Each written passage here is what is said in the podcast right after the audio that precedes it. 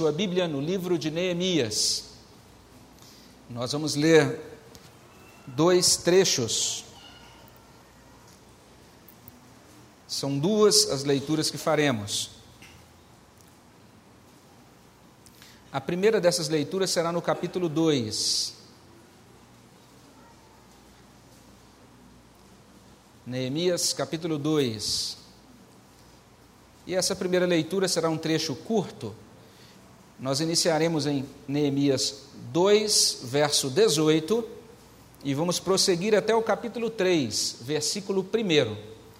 Neemias 2, 18 até 3, 1. Vamos ler a uma só voz esse trecho da palavra de Deus. E lhes declarei como a boa mão do meu Deus estivera comigo, e também as palavras que o rei me falara. Então disseram: Disponhamo-nos e edifiquemos. E fortaleceram as mãos para a boa obra. Porém, Sambalate, o Oronita, e Tobias, o servo Amonita, e Gesem, o Arábio, quando o souberam, zombaram de nós e nos desprezaram e disseram: Que é isso que fazeis? Quereis rebelar-vos contra o rei? Então lhes respondi: o Deus dos céus é quem nos dará bom êxito. Nós, seus servos, nos disporemos e reedificaremos. Vós, todavia, não tendes parte, nem direito, nem memorial em Jerusalém. Então se dispôs Eliasibe, o sumo sacerdote, com os sacerdotes, seus irmãos, e reedificaram a porta das ovelhas consagraram-na, assentaram-lhe as portas e continuaram a reconstrução até a torre de Ananel. Nós vamos agora, ainda em Neemias, prosseguir, vamos adiante para o capítulo 4. Capítulo 4, a partir do verso 1. Neemias, agora capítulo 4, a partir do verso 1 até o verso 6. Também leemos juntos. Tendo Sambalate ouvido que edificávamos um muro, ardeu em ira e se indignou muito e escarneceu dos judeus. Então falou na presença de seus irmãos e do exército de Samaria e disse: Que fazem estes fracos judeus? Permitir-se-lhes a isso? Sacrificarão? Darão cabo da obra num só dia? Renascerão, acaso, dos montões de pó as pedras que foram queimadas? Estava com ele Tobias, o Amonita, e disse: Ainda que edifiquem, vindo uma raposa, derribará o seu muro de pedra. Ouve, ó nosso Deus, pois estamos sendo desprezados. Caia o seu opróbrio sobre a cabeça deles, e faze que sejam despojo numa terra de cativeiro não lhes encubras a iniquidade, e não se risque de diante de ti o seu pecado, pois te provocaram a ira na presença dos que edificavam. Assim, edificamos o muro, e todo o muro se fechou até a metade de sua altura, porque o povo tinha ânimo para trabalhar. Vamos orar ao nosso Deus mais uma vez? Senhor, nós nos, nos colocamos na tua presença gratos, porque podemos relembrar nesta noite, ó Deus, do teu amor e cantar esse amor do Senhor, ó Deus, e reconhecer, ó Deus, a tua grandeza, e reconhecer, ó Deus, a tua graça que nos alcança por meio de Jesus Cristo. Nós nos colocamos diante da tua presença, louvando o teu nome pela tua palavra, ó Deus porque entendemos que esta tua palavra é martelo que esmiuça a penha, ela é o instrumento que o Senhor usa, ó Deus, para consolidar, ó Deus, a tua bênção nos nossos corações. E nós pedimos nesta noite que o Senhor, ó Deus, fale conosco, que esta palavra possa ter repercussão na nossa alma e saiamos daqui nesta noite, ó Deus, alimentados e fortalecidos pela palavra pregada e também, ó Deus, pela ceia do Senhor. Nós pedimos que esses momentos na tua presença, ó Deus, sejam significativos e que eles nos fortaleçam para o enfrentamento, ó Deus, das lutas dentro desta nova semana que se inicia. Colocamos-nos na tua mão e pedimos que nesta hora o Senhor também esteja abençoando as outras igrejas que estão reunidas e nas quais a tua palavra esteja sendo pregada com fidelidade. Abençoa, Pai, para que ela produza muito fruto para a vida eterna. É o que nós pedimos e agradecemos, no nome de Jesus. Amém, Senhor Deus. Meus irmãos, nós fizemos essa leitura hoje picada, uma parte do texto se encontra lá no capítulo 2 e a outra parte no capítulo 4 todos são convidados a fazerem a leitura, na verdade, de todo esse livro de Neemias, um livro valioso, um livro que retrata um, alguns fatos ocorridos em um instante muito peculiar, muito importante da vida do povo de Israel. Era um instante delicado, um instante importante. O povo de Deus estava, de certa maneira, agora retornando para a terra de Canaã, tendo a oportunidade de reedificar o templo e também a cidade era um momento de reconstrução não apenas das estruturas físicas, podemos dizer assim, mas também de reconstrução na nacional, de retomada da caminhada, inclusive espiritual, da nação de Israel. Um momento singular e importante no qual Deus usou dois servos dele, Esdras para a reedificação do templo e Neemias para a reedificação dos muros daquela cidade. E o povo de Deus, conforme nós lemos nesse livro de Neemias, ele encontrou dificuldades ao tentar reconstruir. E é aí que nós encontramos a preciosidade desse livro, porque não apenas nós somos informados historicamente, não apenas nós vamos percebendo o modo como Deus graciosamente acompanhou o seu povo naquele instante, o modo como Deus usou aquele homem Neemias para realizar o seu propósito, a sua vontade, mas também nós somos instruídos e somos, de certa maneira, assim, levados a refletir sobre os processos de reconstrução de modo geral e o quanto, de, de certa forma, isso acontece de forma semelhante conosco quando nós pensamos em reconstruir. Faz parte da experiência humana constatar que coisas foram derrubadas. E aqui e ali, principalmente num momento como esse, logo depois dessa virada de ano, não é?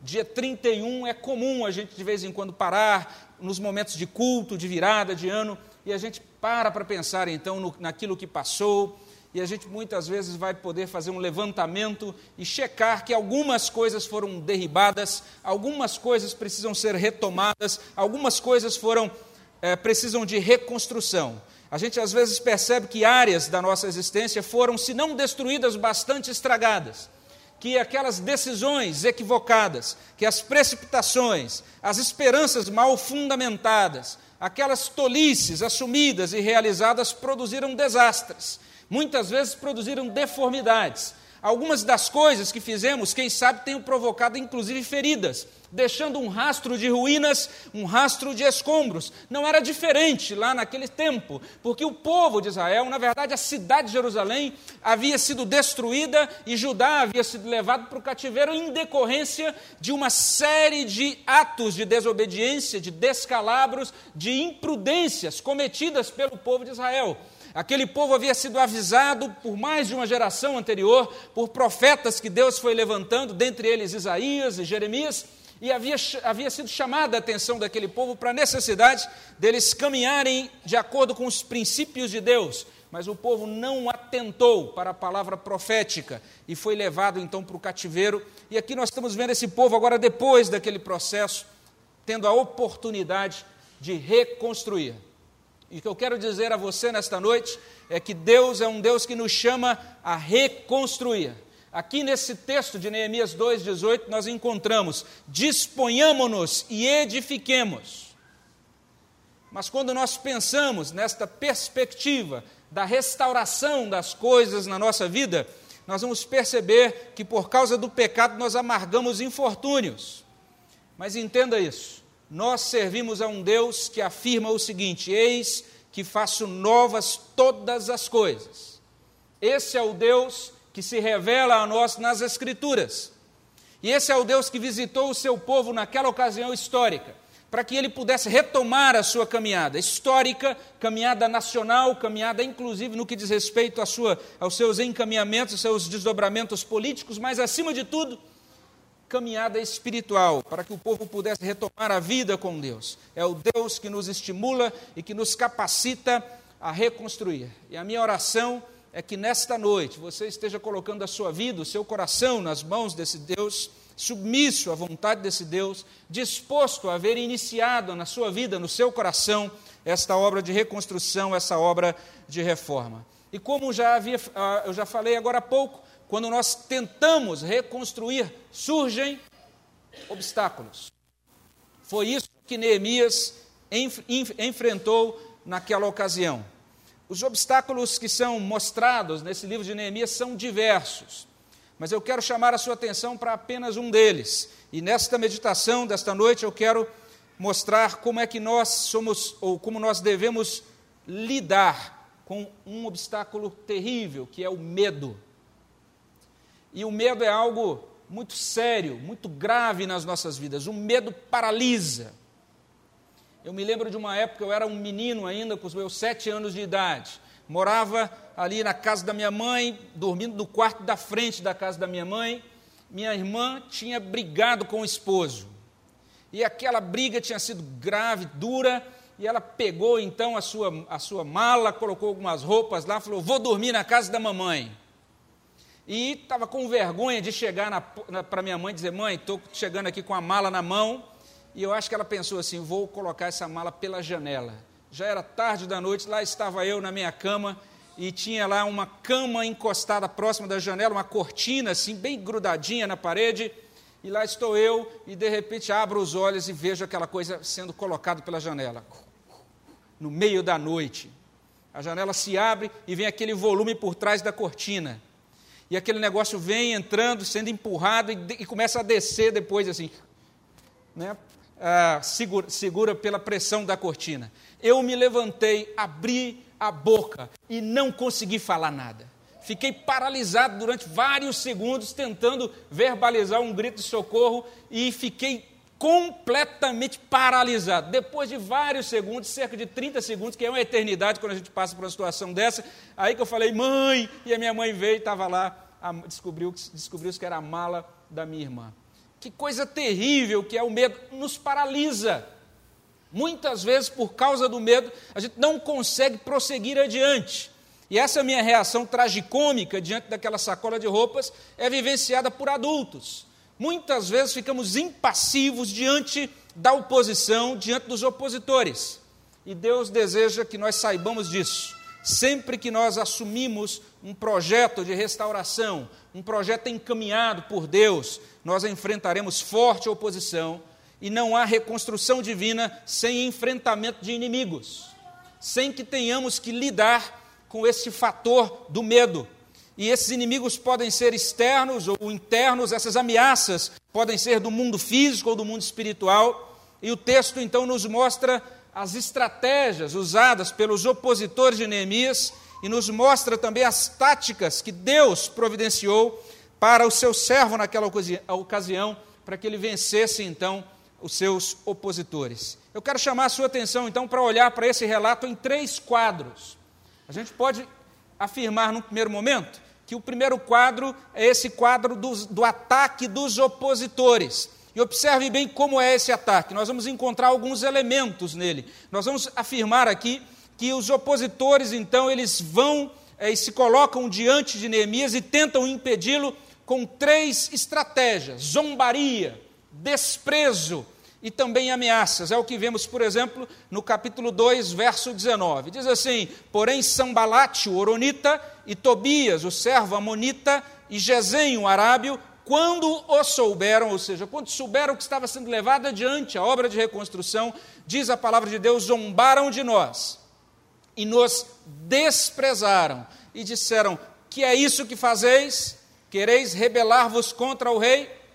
Mais adiante, no capítulo 4, nós vamos ler assim, no verso 1: Tendo Sambalate ouvido que edificávamos o muro, ardeu em ira e se indignou muito e escarneceu dos judeus. Observe bem, então, todas essas, essas artimanhas utilizadas para o enfraquecimento dos ânimos de Neemias e do povo de Deus.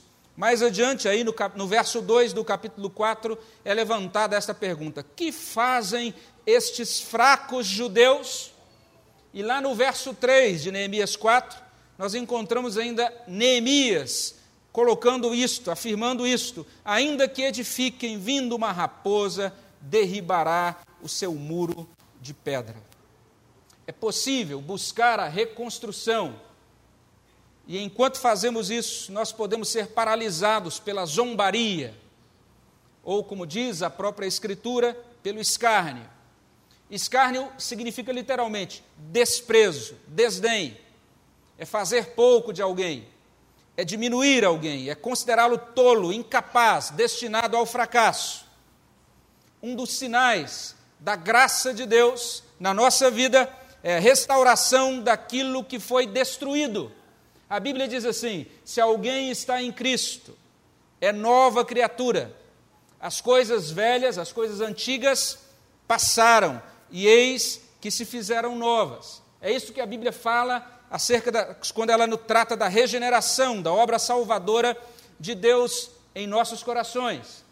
E este ato de regeneração, de visitação da graça salvadora no nosso coração, esse ato de tornar as coisas novas, não significa que o nosso passado seja apagado literalmente, mas significa que ele pode ser enxergado, significa que ele pode ser trabalhado dentro de uma perspectiva nova dentro da perspectiva da redenção. Nós podemos colocar esse nosso coração diante de Deus e ele então será curado pelo poder do sangue do Senhor e pela obra do Espírito. Agora, por causa daquilo que Cristo fez em nosso favor, nós podemos, como diz Abacuque 3,19, andar altaneiramente.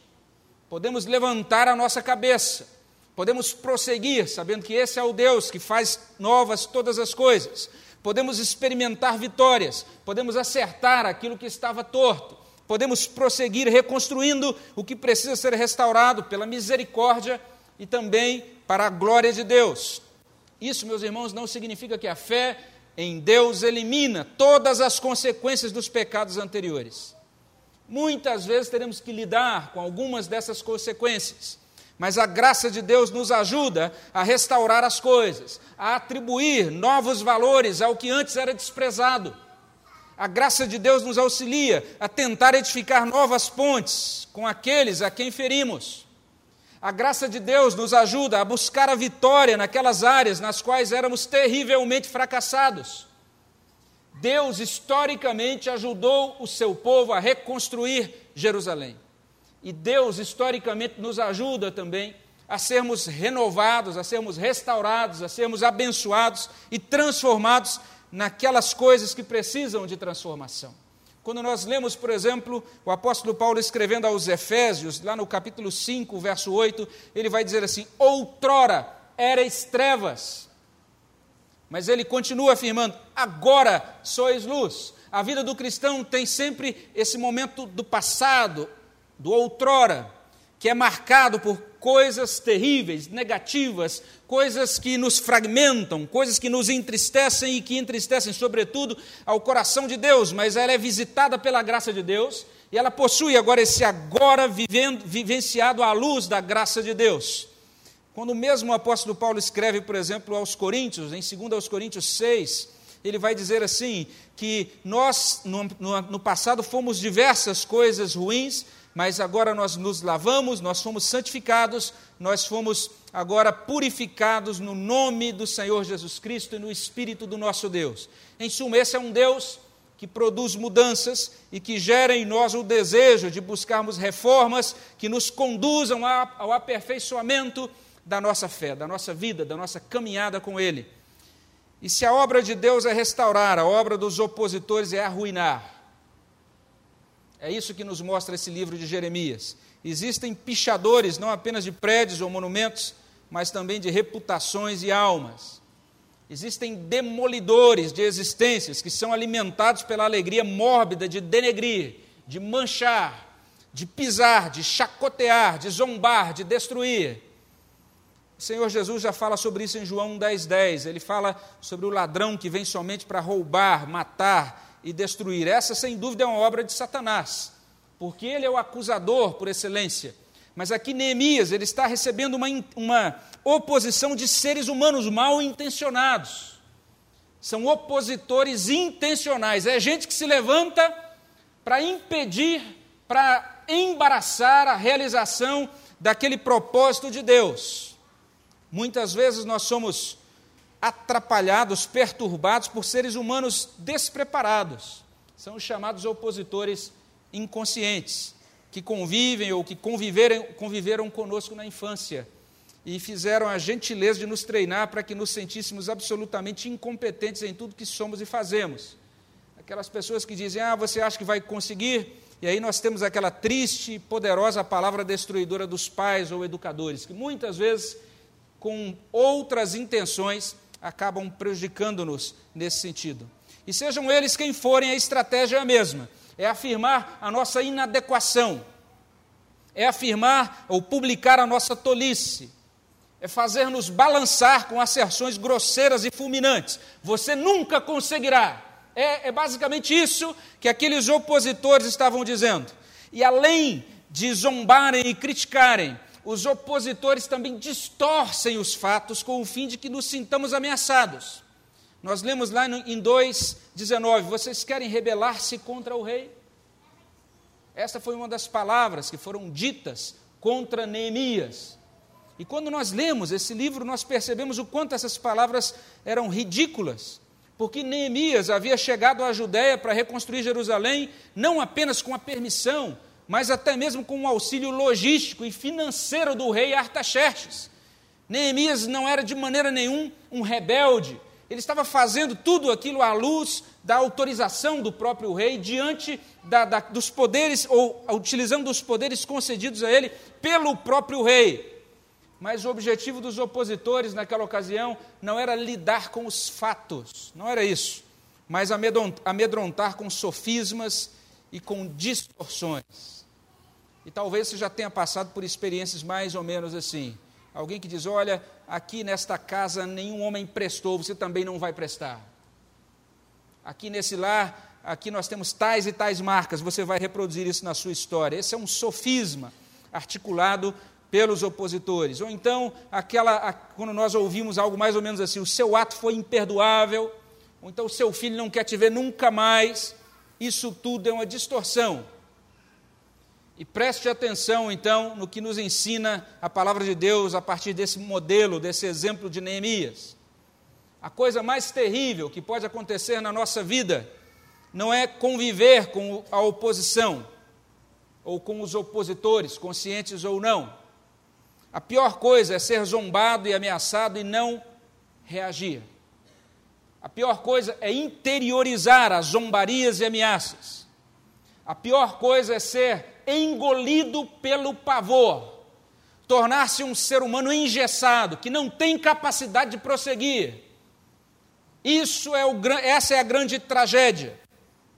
A pior coisa é deixar-se engolfar pelo medo, acreditando nas palavras destruidoras Deus deseja que você responda, que nós respondamos adequadamente a estas coisas. Neemias tinha um compromisso com a reconstrução. Diante daquela oposição, ele tinha duas opções. Ele podia recuar com medo, como a gente costuma dizer, enfiar a viola no saco, voltar para a corte do rei e dizer: é, não deu, foi difícil demais. Tentei, mas o negócio foi além das minhas forças, das minhas capacidades ele podia deixar-se abalar por aquelas críticas, por aquelas maquinações de Sambalate, Tobias e Gesem, podia abandonar a obra e voltar para a Pérsia literalmente derrotado, mas ele podia também vencer a barreira do medo e finalizar a obra. E foi isso que Neemias fez. Ao invés de intimidar-se, ele então respondeu à altura. E é isso literalmente que nós temos que considerar quando pensamos nas nossas próprias vidas, nos próprios entraves que se levantam diante de nós. Nós podemos nos encolher no nosso canto e deixarmos-nos vencer pelos opositores, deixarmos-nos intimidar pelos obstáculos, ou podemos prosseguir e responder aos obstáculos de acordo com o modelo ou com os diversos modelos edificantes fornecidos pela palavra de Deus. Ao invés de dobrar-se diante do inimigo, Neemias contra-atacou e ele utilizou então duas estratégias muito simples, mas extremamente eficazes. A primeira estratégia, ou o primeiro contra-ataque de Neemias, foi responder aos opositores com coragem e com fé. Diz assim o verso 20: Então lhes respondi: O Deus dos céus é quem nos dará bom êxito, e nós, seus servos, nos disporemos e reedificaremos. E vós, referindo-se aos opositores, todavia, não tendes parte e nem direito e nem memorial em Jerusalém. É o que lemos em Neemias 2:20. Se você dá uma olhada lá no capítulo 4, lá você vai ver outra coisa que Neemias faz. Ele simplesmente faz isso a partir do verso 4. Ouve, ó nosso Deus, pois estamos sendo desprezados. Caia o seu opróbrio sobre a cabeça deles. Faze que sejam um despojo numa terra de cativeiro. Não lhes encubras a iniquidade. Não se risque de diante de ti o seu pecado, pois te provocaram a ira na presença dos que edificavam. Preste atenção nisso. Neemias encarou os opositores com coragem. Então lhes respondi. Isso pode parecer algo banal, mas isso não significou pouca coisa. Para nós vencermos aquilo que nos assusta, nós devemos encarar isso de frente. E é isso que Neemias faz. Nós precisamos dar-lhe uma resposta à altura. Nós não podemos nos deixar intimidar pelo obstáculo levantado diante de nós pelo inimigo. Em 2002, os cinemas mostraram um desenho animado bem interessante chamado Monstros S.A. Talvez alguns tenham assistido isso, talvez alguns nem se lembrem mais da história, mas a ideia era mais ou menos essa, a fábula era mais ou menos essa. Era uma história de seres fantasmagóricos que se alimentavam dos medos das pessoas. E quando eles colocavam medo, então eles se fortaleciam. E essa é a situação. Esse é basicamente o resumo do enredo daquele filme. E me parece que isso tem uma base psicológica, para não dizer espiritual. Os nossos medos, quando não enfrentados, eles crescem, eles aumentam. Eles são fortalecidos. E enfrentar os medos, olhar nos olhos dos sambalates, dos tobias, dos gesens que nos assediam e lhes dar uma resposta esse é um desafio de Deus para os nossos corações nesta noite. Esse é o desafio de Deus a cada dia. Alguém ou então algo nos diz que o nosso destino irremediável é o fracasso. Nós devemos olhar nos olhos desta coisa e devemos responder aos seus repugnantes argumentos. Foi essa a postura de Neemias. E observe que essa resposta foi cheia de fé. O Deus dos céus é quem nos dará bom êxito. Olha bem a resposta daquele servo de Deus. Vocês estão dizendo que não conseguiremos, mas eu respondo dizendo que o Deus dos céus nos dará bom êxito, e nós, seus servos, nos disporemos e reedificaremos. Uma resposta de fé. Durante um pouco mais de 70 anos, aqueles muros permaneceram derribados durante um pouco mais de 70 anos, os servos de Deus fiéis passavam e olhavam para aquelas ruínas com o coração doendo, lembrando-se da glória antiga da cidade e percebendo a necessidade de reedificação daqueles muros.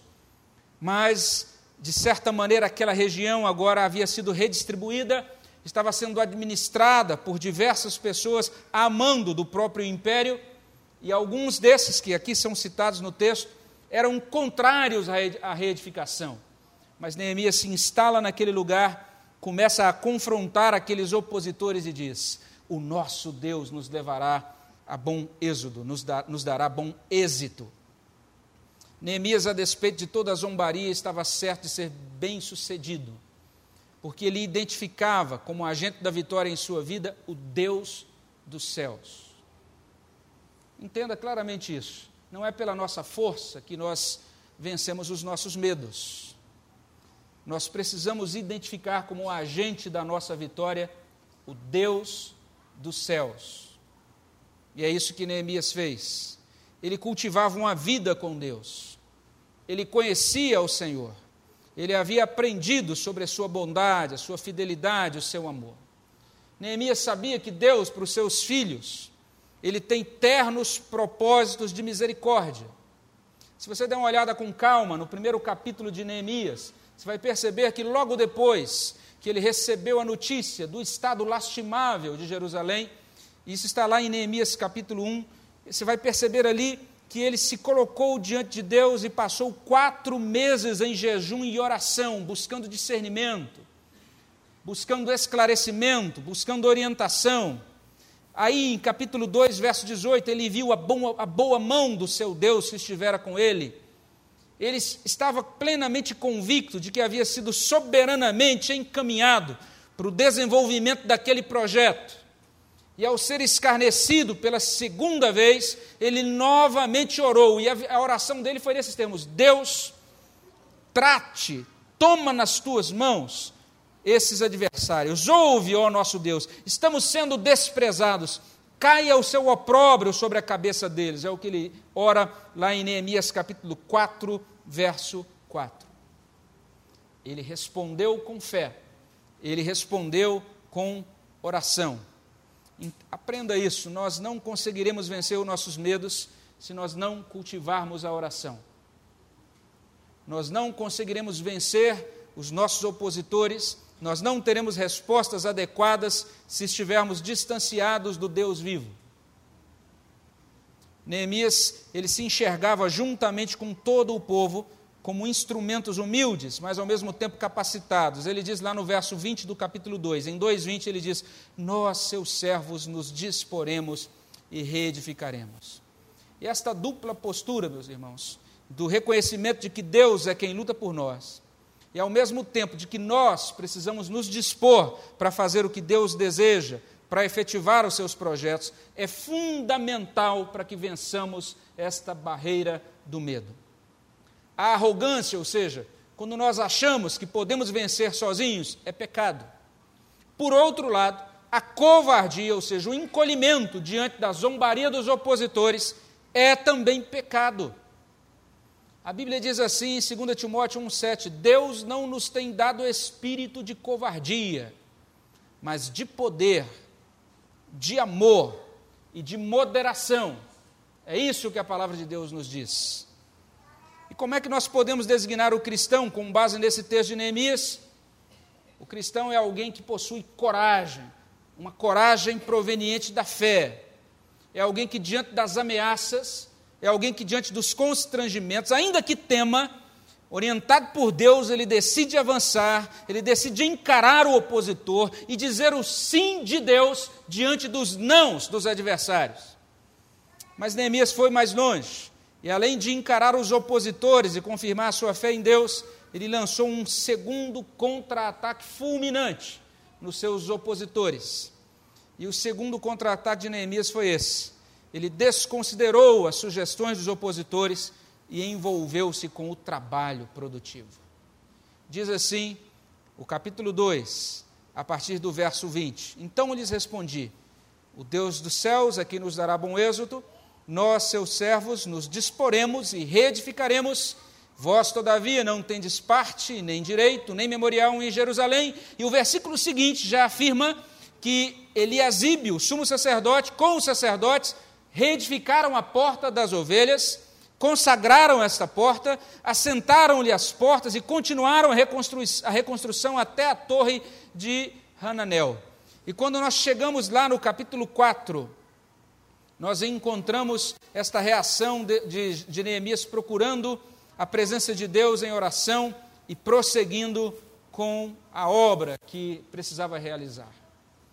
Meus irmãos, como já foi dito, você vai encontrar ao longo da vida situações ou até mesmo pessoas que buscarão de todas as formas desanimá-lo para a reconstrução. Elas estarão talvez próximas, afirmando tais matracas. O que você pensa que faz? Você acha que isso é possível? Você pensa que pode vencer? Você acha que dará conta disso que está se propondo a realizar?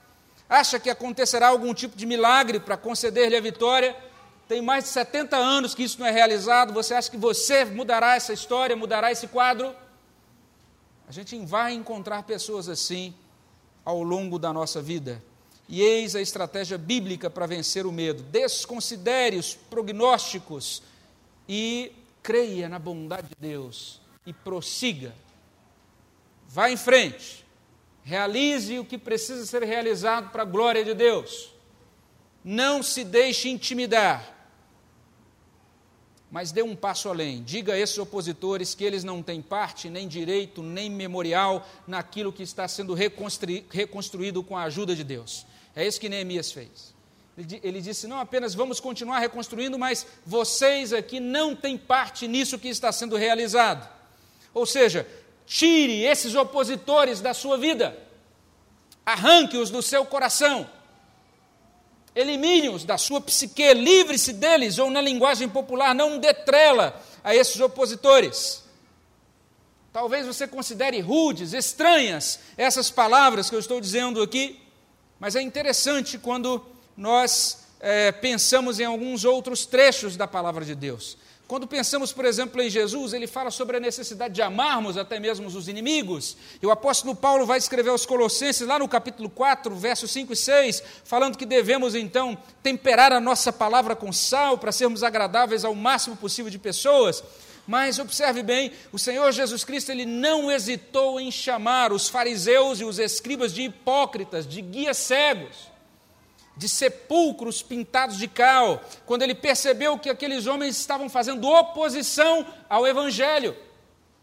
O apóstolo Paulo também não foi diferente. E quando ele encontrou em determinada cidade um mágico chamado Elimas, ele olhou nos olhos daquele mágico e chamou aquele homem publicamente de filho do diabo, cheio de todo engano, de toda malícia, inimigo de toda justiça, que não cessava de perverter os retos caminhos do Senhor. Leia isso lá em Atos 13, de 9 a 12. E é isso que Neemias está fazendo aqui. Nada de conversa mole com opositores. Alguém diz assim: ah, isso aí não vai dar em nada. Alguém diz assim: ah, você é um imprestável. Alguém diz assim: ah, você nunca vai construir uma família equilibrada, ou coisas semelhantes. E você, se, você responde assim: eu não me importo com a sua opinião. Eu estou disposto a ouvir quaisquer conselhos que me auxiliem a viver dentro do projeto de Deus, mas as palavras derrotistas não me abalam. Eu vencerei pela graça de Deus. Eu me colocarei à disposição de Deus para reconstruir. E quanto a você, não me incomode mais. É isso que Neemias faz. E retoma a construção, volta ao trabalho. Ponto final. Alguém diz que você é destituído de inteligência, então prossiga e conquiste a sua graduação. Alguém chama você de fracassado, lute, cresça profissionalmente. Alguém lhe chama de moloide, vença os desafios da vida, glorifique a Deus, cumpra o propósito bendito do Senhor. Essa é a postura indicada pelas Escrituras. Nada de ficar paralisado, nada de ficar roendo-se interiormente, carcomido pelo medo.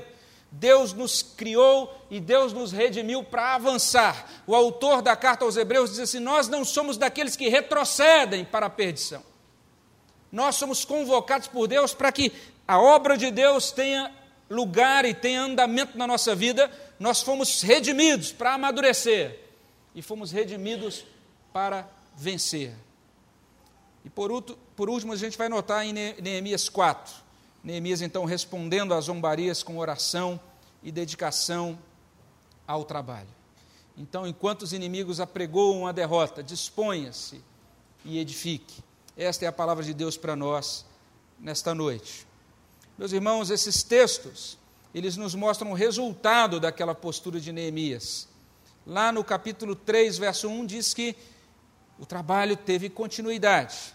Lá no capítulo 4, nós vamos encontrar no verso 6 que o muro se fechou até a metade de sua altura, porque o povo tinha ânimo para trabalhar. Se você der uma olhada depois com calma nesse livro maravilhoso, lá no capítulo 6, verso 15, você vai ler, ler lá o seguinte: Acabou-se, pois, o muro aos 25 dias do mês de Elul, em 52 dias aquilo que não pôde ser completado em 70 anos, foi edificado em 52 dias.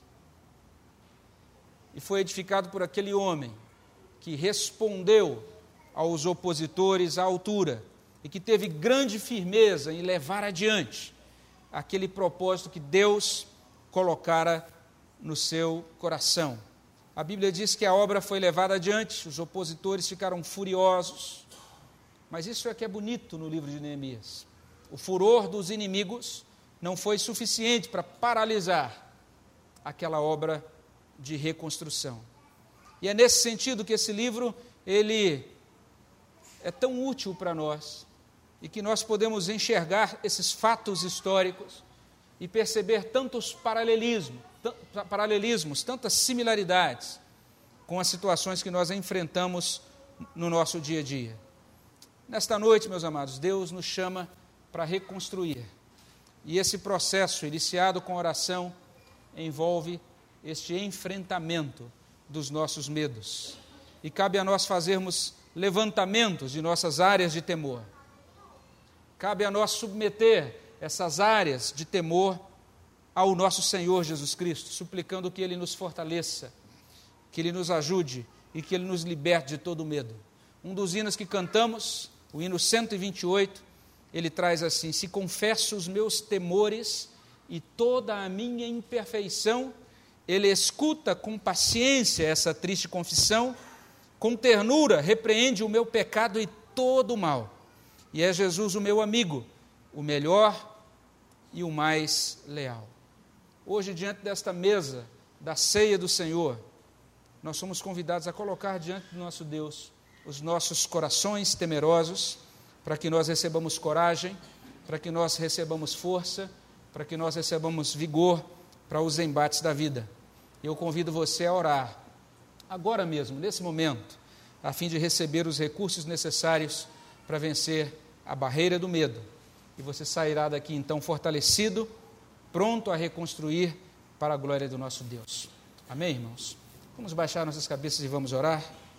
Senhor, no nome de Jesus, colocamos as nossas vidas na tua presença e suplicamos a Deus que o Senhor nos ajude a sermos nutridos, alimentados, desafiados pela tua palavra.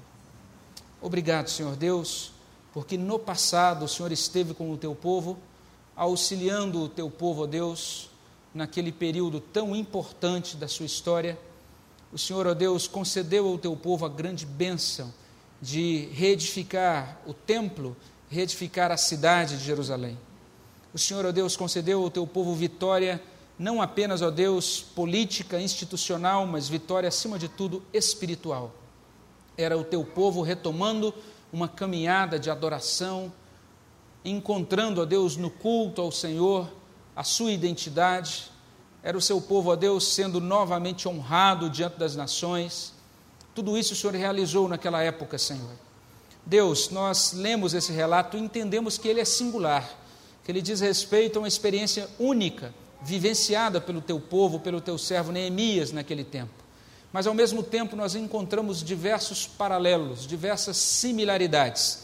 E sem desejar fazer nenhum tipo, Senhor Deus, de aplicação indevida da tua palavra, nós reconhecemos que muitas vezes também somos paralisados pelo medo, enfrentamos oposição, e nós sabemos que estamos diante dessa mesa, que é a mesa do nosso Redentor, aquele que enfrentou oposição, que ainda que suando sangue e em grande agonia no Getsemane, prosseguiu, foi adiante, realizou completamente a obra redentora, ressuscitou dentre os mortos, e agora está assentado à tua direita, ó Deus, ó Deus Pai. E Ele está agora presente aqui para ministrar graça e vida nos nossos corações. Nós pedimos então que o Senhor nos visite com a tua bondade e nos encha, Senhor Deus, de confiança e nos, nos ajude a termos fé, a estarmos, ó Deus, descansando nas tuas bondosas, benditas promessas. Assim como teu servo Neemias no passado prosseguiu, ajuda-nos a prosseguir, ó Deus. Assim, ó Deus, como o Senhor ao longo da história tem sustentado a tua igreja, continua sustentando a nossa igreja, continua sustentando a nossa família. Ó Deus, nós sabemos que os inimigos e muitas vezes, ó Deus, o nosso próprio coração pecaminoso produz tantas mazelas, tantos estragos. Mas o Senhor, ó Deus, é um Deus tão gracioso, um Deus que nos visita com misericórdia e que nos ajuda, Senhor Deus, a retomar a nossa caminhada, para a glória do teu nome. Auxilia-nos, ó Deus, nesse sentido. E se houver alguém aqui, ó Deus, que precisa de recursos do Senhor com relação a esta questão, que teu Espírito, nesta hora, esteja visitando bondosamente a este coração.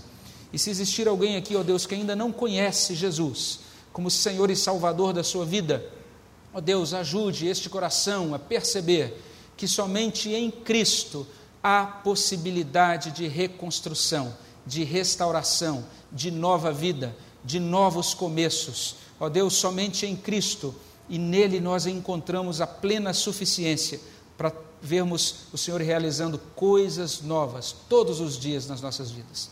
É no nome de Jesus que nós oramos, é no nome dele que nós pedimos todas estas coisas. Amém, Senhor Deus. Meus irmãos, nesse instante nós estaremos participando da mesa do Senhor, da ceia do Senhor, e eu quero convidar então os presbíteros presentes para que estejam vindo aqui à frente para participarmos desta ceia. Todos os presbíteros são convidados a vir, aqueles presbíteros que estão em pleno exercício do presbiterato, os presbíteros em disponibilidade. Se tivermos aqui também presbíteros e pastores, talvez até mesmo nos visitando de outras igrejas evangélicas, todos os presbíteros são convidados a estarem vindo à frente para participarmos da ceia do Senhor.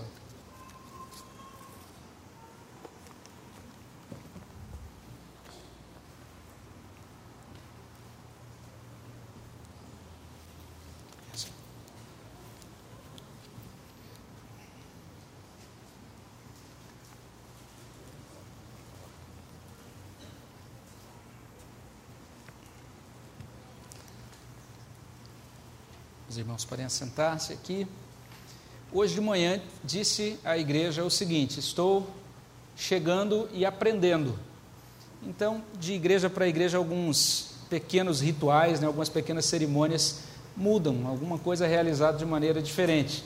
Os irmãos também certamente estão acostumados à realização da ceia já dentro de determinado padrão, com determinado, de determinadas coisas que se repetem. E agora, realmente, com outro pastor, é o momento da gente experimentar algumas coisas um pouco diferentes. Como falei hoje de manhã, preciso muito da ajuda da igreja nessa fase de adaptação. E talvez você precise, de repente, me chamar no canto e dizer, pastor, eu acho que tal procedimento, o que, que o senhor acha de fazer assim, assado? A gente tem um costume aqui diferente, não é? A gente sabe que cada igreja tem a sua é, cultura. Eu me lembro de um pastor conhecido, professor meu, que assumiu uma igreja, é, uma igreja numa área de interior, ali na Holanda, e chegou lá e os, os, irmãos cantavam os hinos de determinada maneira. E ele chegou em casa e disse assim para a esposa: ah, esses irmãos cantam os hinos muito lentos. E ele tinha formação em música e falou assim: Eu vou agora ensinar a igreja, né? Como cantar os hinos. E lá foi aquele pastor jovem ainda, recém-formado, para ensinar a igreja. E já no segundo domingo que chegou, foi à frente e disse assim: Irmãos, agora nós cantaremos os hinos de maneira diferente. E começou a ensinar os irmãos a cantarem os hinos. Os irmãos começavam a cantar, ele, não, não, não, para aí, para aí, não é assim, o ritmo é esse e tal e tal, e regia e tudo mais. E o pessoal, então, né, é, tentando ali se adaptar àquele novo esquema, e depois, então, de uns dois meses, ele percebeu que algumas pessoas estavam meio assim, é, com o rosto fechado e meio é, é estranhas, e ele o que será que está acontecendo? E aí decidiu visitar um dos presbíteros e, e chegou lá numa tarde, aquele presbítero no meio da sua labuta, do seu trabalho, remexendo ali um monte gigantesco de feno, e ele perguntou então para aquele presbítero: E aí, meu irmão, o que, que você está, o que, que o irmão me diz do modo como nós estamos cantando os hinos? E aquele presbítero disse para ele: Pastor, quero só dizer uma coisa para o senhor: nós não vamos cantar os hinos do jeito que o senhor quer, não. E aquele pastor ficou lá cinco anos. Ele disse: Misael, quando saí de lá cinco anos depois, estava cantando os hinos igualzinho a eles, feliz da vida. E ele percebeu que precisava adaptar-se, então, naqueles aspectos. Preciso, então, vou precisar muito da ajuda dos irmãos nesse sentido, tanto dos presbíteros como também dos membros da igreja. Por gentileza, estejam auxiliando-me nesse sentido para que nós possamos prosseguir na paz do Senhor e, com o tempo, a gente vai estar ajustado. Né? Então eu conto com, com essa gentileza de cada um dos irmãos. Nós vamos ler a palavra de Deus na primeira carta do apóstolo Paulo aos Coríntios, capítulo 11. Primeira carta do apóstolo Paulo aos Coríntios, capítulo 11, Vamos ler a partir do verso 23.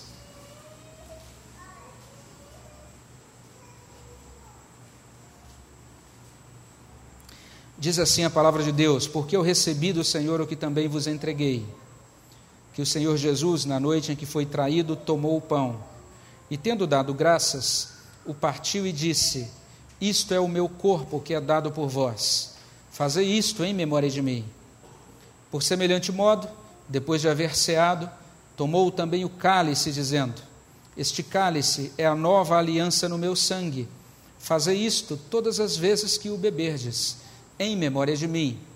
Porque todas as vezes que comerdes este pão e beberdes o cálice, anunciais a morte do Senhor até que ele venha. Por isso, aquele que comer o pão ou beber o cálice do Senhor indignamente, será réu do corpo e do sangue do Senhor. Examine-se, pois, o homem a si mesmo, e assim coma do pão e beba do cálice, pois quem come e bebe sem discernir o corpo, come e bebe juízo para si. A palavra de Deus traz nesta, neste trecho algumas informações cruciais, importantes acerca desta cerimônia que nós realizamos nesta noite. Essa cerimônia é não apenas uma ordenança, mas também é um sacramento. Nós entendemos que quando participamos devidamente desta mesa, nós somos alimentados, nós somos fortalecidos na nossa fé. Nós cremos que quando participamos do pão e do cálice adequadamente, com fé, quando o Espírito Santo então aplica as bênçãos desse sacramento na nossa vida, nós verdadeiramente somos nutridos. Cumpre-se em nós aquela promessa de Jesus, quando lá em João capítulo 6, ele diz que ele é o pão da vida, que a sua, a sua carne é a verdadeira comida e o seu sangue é a verdadeira bebida. E quem come então da sua carne e bebe do seu sangue tem a vida eterna. Ou seja, nós precisamos desfrutar de Cristo como vida. Nós precisamos compreender que é Cristo quem nos alimenta, é Cristo quem nos vivifica, é Cristo quem nos salva, quem nos fortalece, quem nos, nos supre de tudo aquilo de que necessitamos para a nossa caminhada espiritual.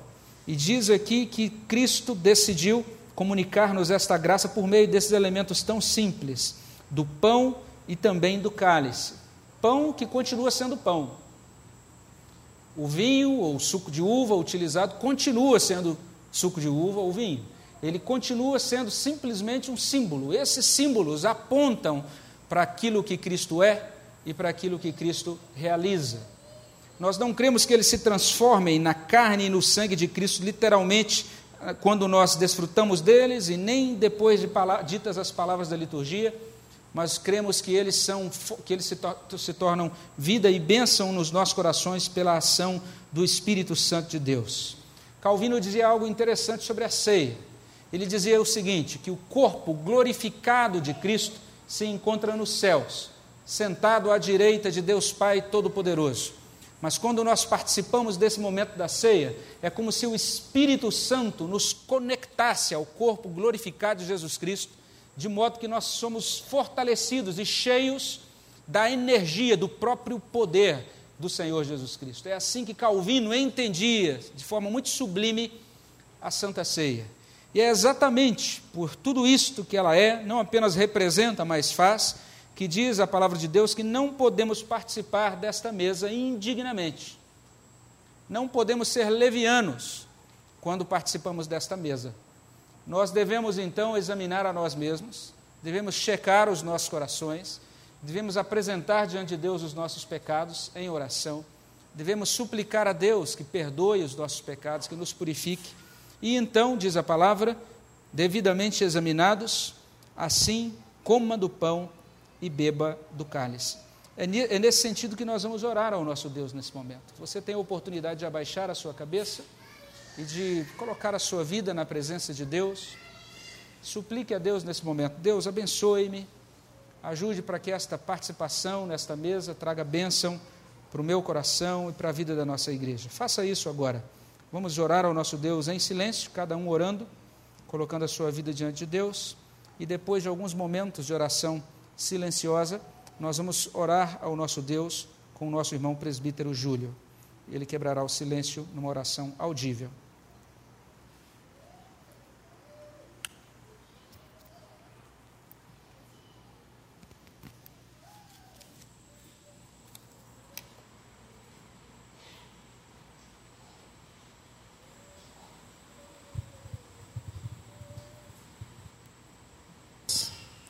Te agradecemos, ó Deus, por esse dia, por essa noite, ó Deus, por esse momento, Pai, que podemos estar aqui reunidos, como teus filhos, ó Pai, como igreja, podendo adorar o teu santo nome, podendo ouvir a tua palavra aos nossos corações, ó Deus. Rogamos, ó Pai, que o Senhor esteja aplicando, Pai, em nossas vidas, tudo quanto estivemos agora ouvindo, Pai, através da tua palavra, através da mensagem. Senhor esteja, Pai, atuando, Pai, em nossas vidas, nos ajudando, Pai, a reconstruir em nossas vidas, Pai, em nossa alma, tudo aquilo que atrapalha, Pai, a nossa íntima comunhão contigo, tudo aquilo que atrapalha, Pai, a nossa perfeita adoração ao Teu santo nome, ó Deus. Ajuda-nos, ó Pai, a vencer os nossos medos, ó Deus, que a Tua palavra em nós esteja nos fortalecendo, Pai, nos ajudando, Pai.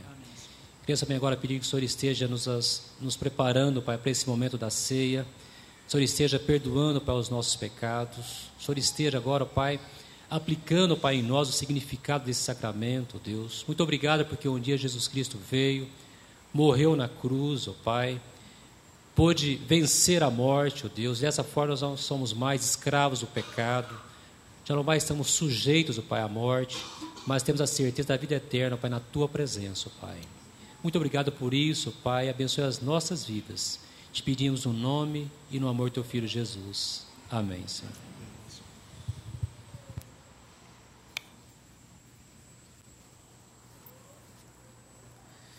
Meus irmãos, esta é a mesa do Senhor Jesus Cristo, não é uma mesa apenas da Igreja Presbiteriana do Brasil, então, se você, porventura, é membro de outra igreja evangélica, quem for membro de uma igreja evangélica, estiver em plena comunhão com Deus e em plena comunhão com a igreja, é convidado a participar conosco deste momento.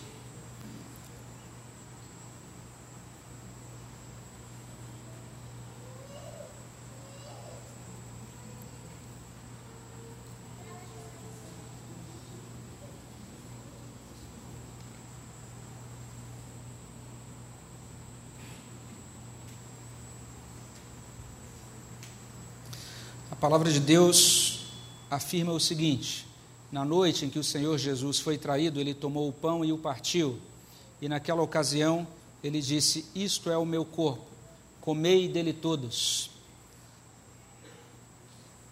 E naquela mesma ocasião, o Senhor tomou o cálice, e acerca do cálice ele afirmou: Este é o cálice da nova aliança no meu sangue. Bebei dele todos, e fazei isto em memória de mim, todas as vezes em que o beberdes. Nós vamos receber conjuntamente o pão e o cálice. Eu não sei como era feito aqui, mas tentaremos fazer assim hoje. Distribuiremos o pão e o cálice ao mesmo tempo, cada um que for participar, por gentileza, coloque-se de pé à medida que os presbíteros se aproximarem para a distribuição dos alimentos da ceia. Vamos receber o pão e também o cálice e vamos aguardar uns pelos outros para participarmos conjuntamente da mesa do nosso Senhor. Senhor Deus e Pai, nós agradecemos ao Senhor, porque realmente é um privilégio participarmos desse momento, participarmos da ceia do Senhor, ó Pai. Nós te agradecemos porque sabemos que é através dos méritos do Teu Filho Jesus Cristo, através do seu sacrifício, através da sua vida, através da sua ressurreição, ó Pai, é que o Senhor nos dá vida, é que o Senhor nos exorta, Pai, a caminharmos neste mundo, a caminharmos nesta vida, olhando para o Senhor que é o autor e consumador da fé, ó Pai. Amém.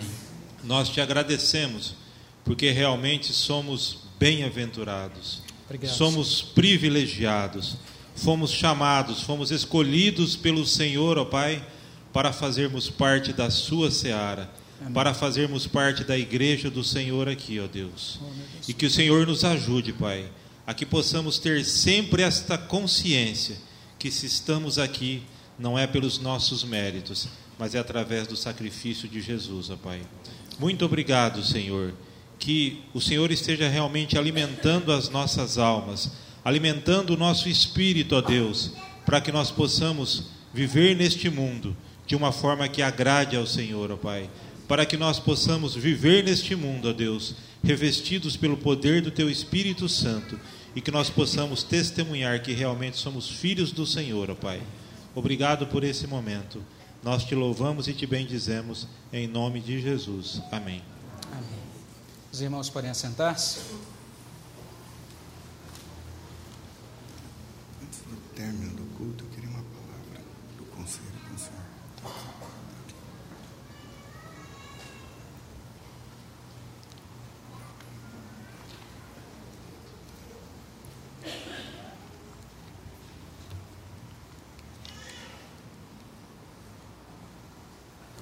Os posicionamentos.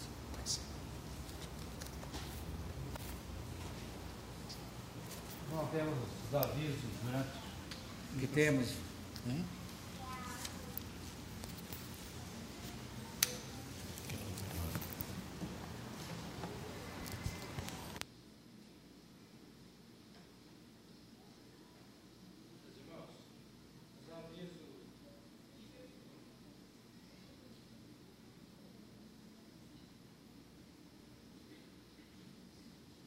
Só liga, só liga ele, Paulo, para o outro lado, por favor. Isso. Alô. É. Irmãos, temos aviso dessa semana. Em primeiro lugar, eu queria reforçar para os irmãos e fazer um pedido. Não um pedido, é uma convocação. Irmão, nós temos reunião de oração na terça-feira. E é muito importante que a igreja esteja empenhada, aqueles que puderem, que das vezes muitas pessoas não vêm porque estão viajando, tem alguns problemas, não pode vir à reunião de oração. E nós temos reunião de oração todas. Nesse, nesse momento, nós passamos a palavra ao nosso irmão presbítero Paulo, vice-presidente do conselho.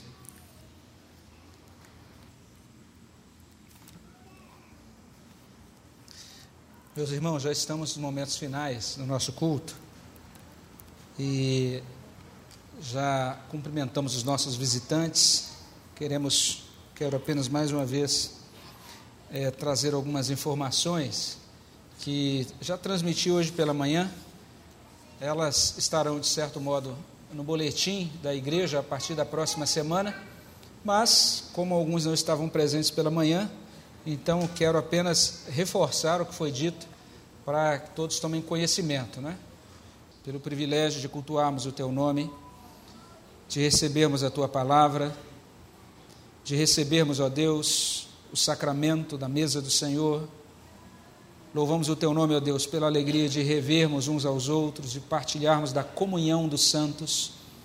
Louvamos o teu nome, ó Deus, porque podemos nos ajuntar em torno da tua cruz e agora, ó Deus, sermos despedidos com a tua graça e caminharmos durante esta semana, Senhor Deus, fortalecidos pelo teu Espírito, realizando, Senhor Deus, a tua vontade.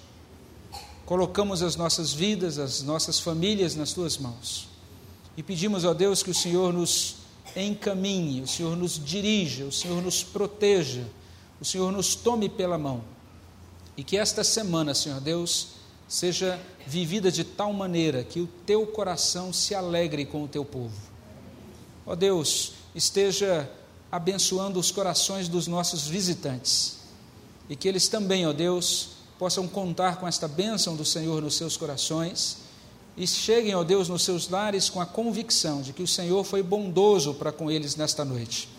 Esteja, ó Deus, com cada um de nós e com a igreja do, do Senhor Jesus Cristo em toda a face da terra. Nós pedimos, ó Deus, que o Senhor abençoe aqueles nossos queridos irmãos e irmãs que estão em viagem. Guarda-os, ó Deus, de todo mal. Dá a eles, ó Deus, que possam estar tendo um desfrute feliz desses dias de descanso e que ali eles sejam testemunhas do teu evangelho.